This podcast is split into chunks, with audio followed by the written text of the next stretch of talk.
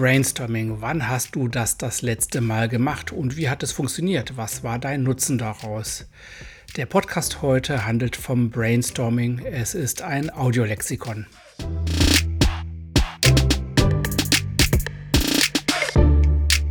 Designed Innovation, dein agiler Podcast für deine Solo-Selbstständigkeit.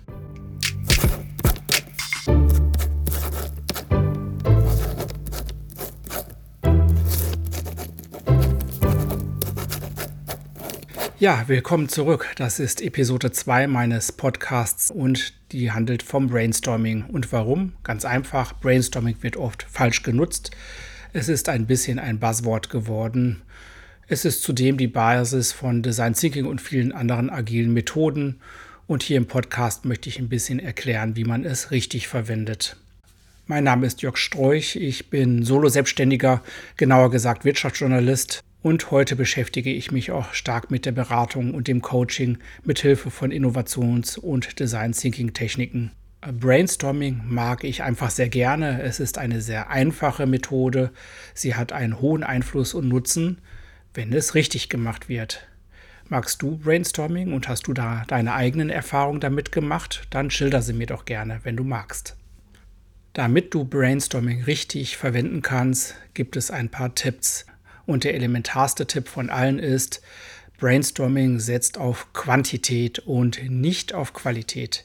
Das heißt, es geht darum, jede Idee und sei sie noch so verrückt, bekloppt oder bematscht aufzuschreiben und zwar nicht irgendwie, sondern direkt nacheinander.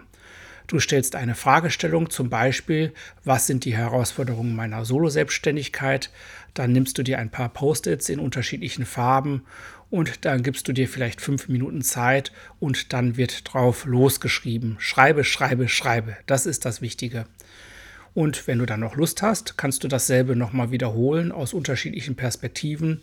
Zum Beispiel ein sogenanntes negatives Brainstorming durchführen und dann die entgegengesetzte Frage beantworten. Zum Beispiel, woran scheitert meine Solo-Selbstständigkeit? Das machst du dann wieder fünf Minuten. Und eine dritte Brainstorming-Methode ist das Fidget Brainstorming. Da nimmst du die Perspektive eines Dritten ein.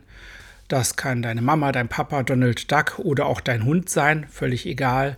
Du versetzt dich in die Rolle dieser dritten Person und schaust einfach, welche Herausforderungen es gibt und was diese dritte Person dazu sagen würde. Und das schreibst du wieder auf Sticky Notes, wieder etwa fünf Minuten zum Beispiel. Also ich finde, Brainstorming ist einfach eine fantastische Methode. Das Problem ist, dass du sie nur alleine durchführst.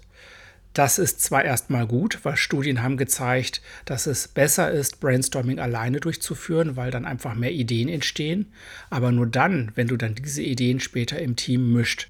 Und ein Team hast du nun mal nicht, du bist eben alleine als Solo-Selbstständiger, ich ja auch. Ich würde deshalb auch immer empfehlen, mache Brainstorming nicht nur, sondern ergänze das um weitere kreative Methoden. Und diese kreativen Methoden stelle ich ja hier in diesem Podcast vor, in meinem Audiolexikon. Das war's. Das war Episode 2 meines Podcasts. Zum Brainstorming habe ich noch einen anderen Blogartikel auf Strolch.eu verfasst. Schauen die an. Da stehen noch weitere Hintergrundinformationen und weitere Details dazu. Den Link findest du hier unter dem Podcast.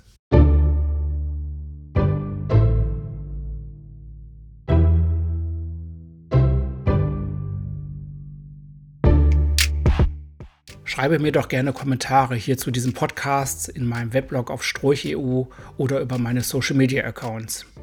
In 14 Tagen gibt es dann wieder eine Kolumne.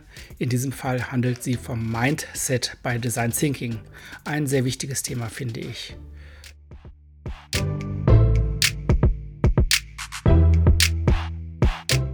So, das war's. Bis bald, dein Jörg.